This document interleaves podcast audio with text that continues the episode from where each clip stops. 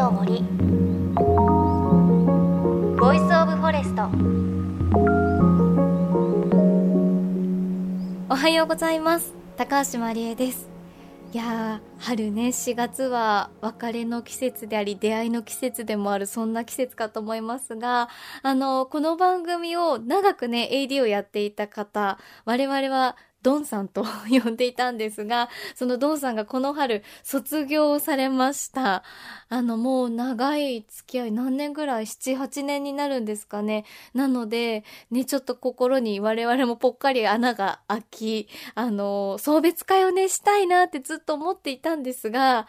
できないですね、この時期。もうたくさんそういう風に思ってる方いらっしゃるんじゃないかと思います。本当にね、長く一緒に働いてきた方だったり、ね、友達だったりね、別れの季節、送別会をして、ちょっと気持ちをね、リセットして、進んでいくっていうのが本来だったらねこの時期かと思うんですがなかなかできないですねどうやったらできるんですかねなんか1年経ってリモートでの送別会もちょっとね違うなって思うところもあるしなんかすっごい広い広場ですっごい距離取ればできるのかなとか いろいろ考えたんですけど違いますね。今はやっぱり我慢の時だと思うのでなかなかこう皆さん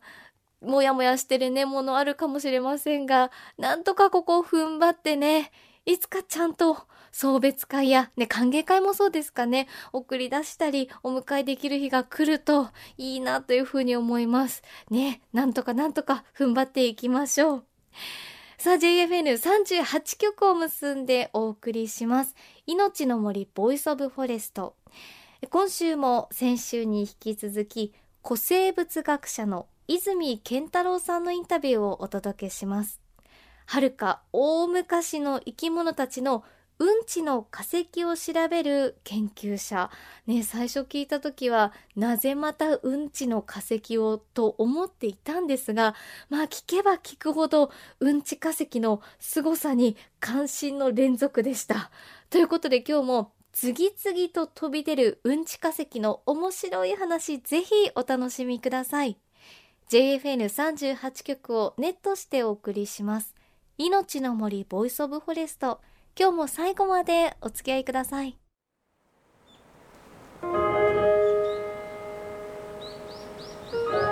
命の森。 Voice of Forest。命の森 Voice of Forest。高橋真理恵がお送りしています。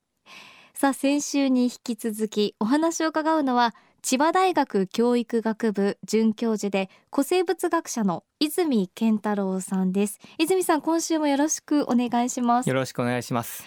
さあ大昔の生き物たちの足跡だったり巣穴そしてうんちの化石これ成婚化石というんですが、はい、泉さんはこの成婚化石の中でも特にうんちの化石を研究している方です。で先週はうんちの化石からどんなことがわかるんだというお話伺っていたんですがまああのうんちの化石をもちろん泉さん調べるということをされると思うんですが、はい、まあ例えばどんなものが混じっているのかとか何を食べたうんちなのかっていうことはどうやってその工程として調べていくんですか？これはあの実はうんち化石をものすごい丁重に扱って実験していきます。いくつかアプローチあるんですけども例えば一つはあのすんごい薄い切片っていうんですかね。うんち化石の厚さを0.03ミリですか。30マイクロメートルというものすごい薄い切片を作ったりもします、はい、なのでこの時にうんち化石を岩石用のカッターで切断して岩石用のなんていうんですかねこう研磨機っていうんですかね、ええ、それでこう綺麗に磨いてスライドガラスに貼り付けてさらにこうものすごく薄くしていくと。これを顕微鏡で見て何が入ってんのかなと。そういうのを見たりします。えやっぱりか硬いんですか？硬いですね。やっぱり岩石の中にあるので割る素手でとかそういうのは難しいのでこう岩石用の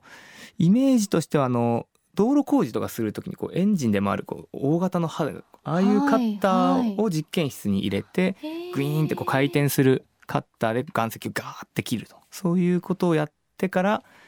丁寧に磨いていくと。それで顕微鏡で見たりもしますしあとはその成分分析なんかもしています。その場合は今度はうんち化石をなんていうんですかねこう歯医者さんが使うみたいなこうペン先ぐらいのマイクロドリルっていうんですかね、はい。こういうので丁寧にこう粉ええ。を削り出してその粉をまた色の成分を測ったりとそういった分析もしています。そんなに自分のうんちが丁重に扱われるとはきっとね昔のえ動物たちは。ものすごい気を使って実験しています。じゃあもうこうやって顕微鏡でこう見る瞬間って宝物が見つかるかなみたいな感じですか？はい。あのなんかある種のワクワク感はありますよね、もちろんあの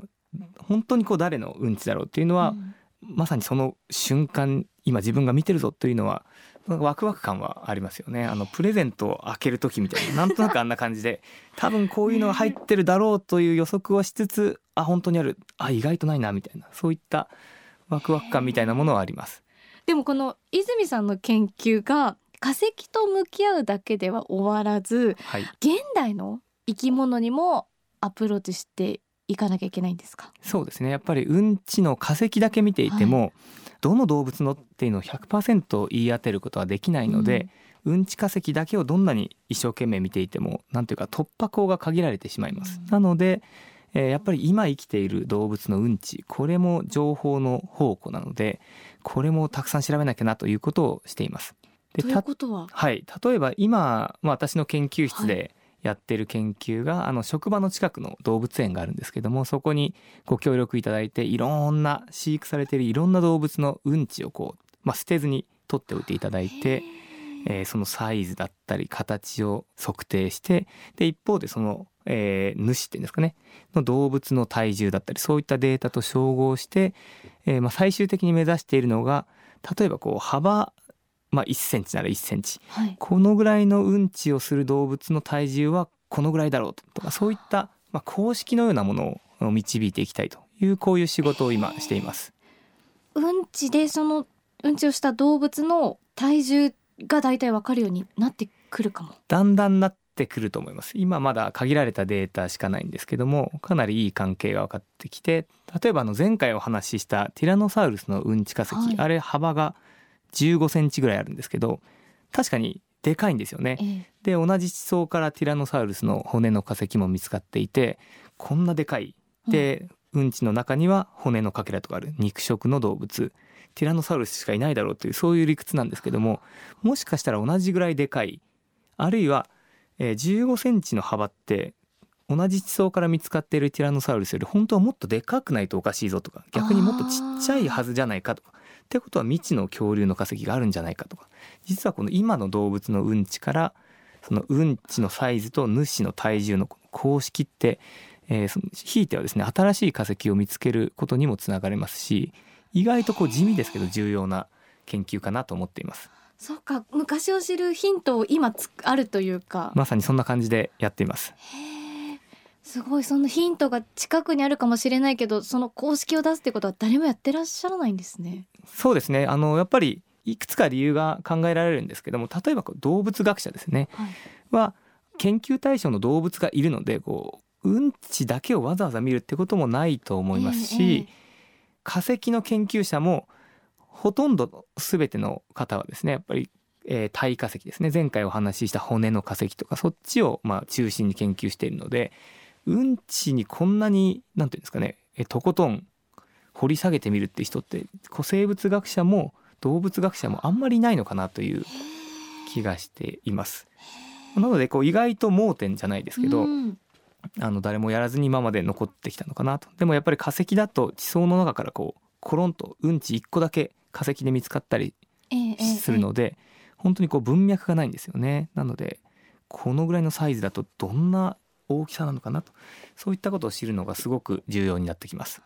わあすごいですね。あのそれで言うと泉さんが書かれた本うんち化石学入門、はい。でこの本の中に今おっしゃっていたその公式を使ってある生き物のうんちの大きさこれを導き出してるんですよね。そうです。これはあの私自身がどうしても興味があっええ。て、えーやってみたんですよね。ゴジラとウルトラマンのうんちこれどんぐらいだったんだとええいうのを公式に基づいて予測しています。はい。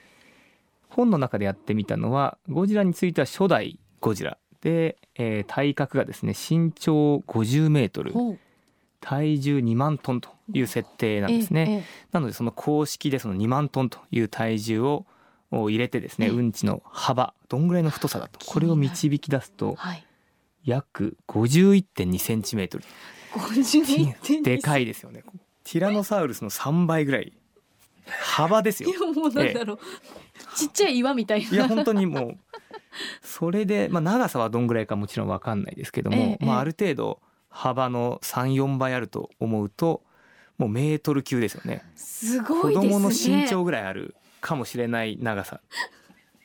これはもうやっぱり一般的にゴジラが出てきたら逃げろ潰されるなとかええ尻尾でええあ気をつけろ。ってうんち気をつけた方がいいと思いますね。本当ですね、えなんかしかもそのその大きさその長さのうんちをしてるゴジラ。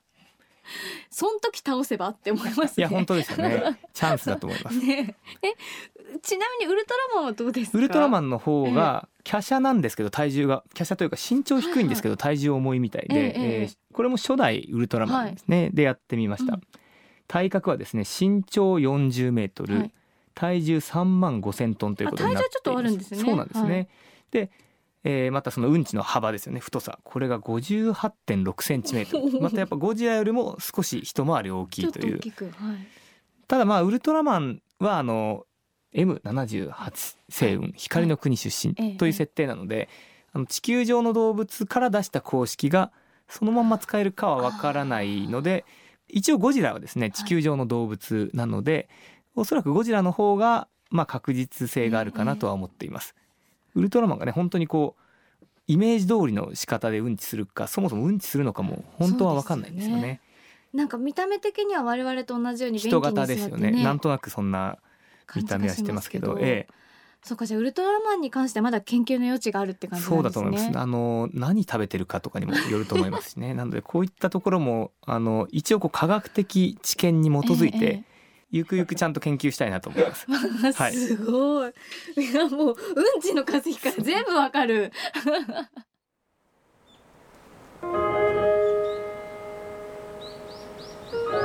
命の森。 Voice of Forest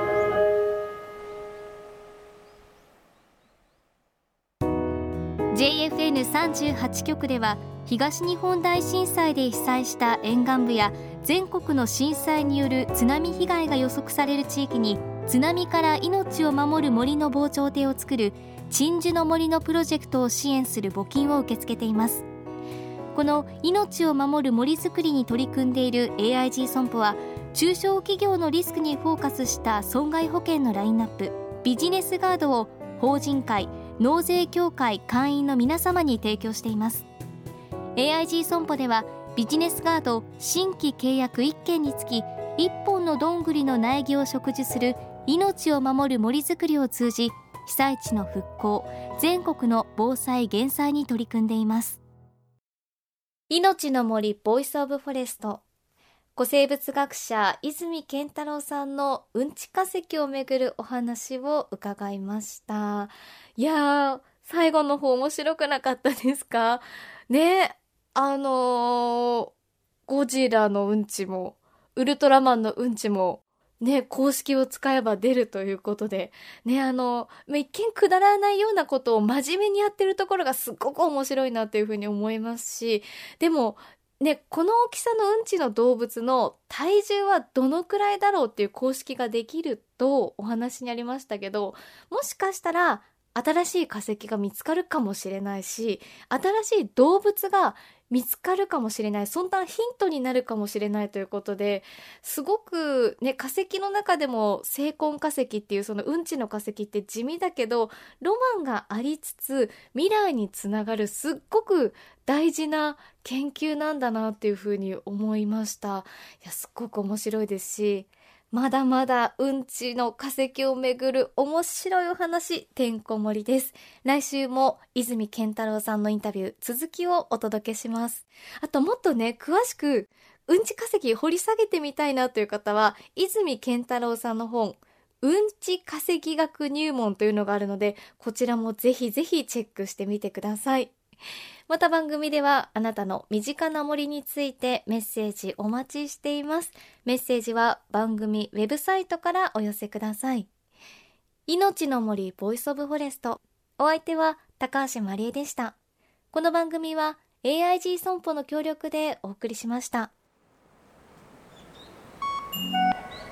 命の森の森 Voice of Forest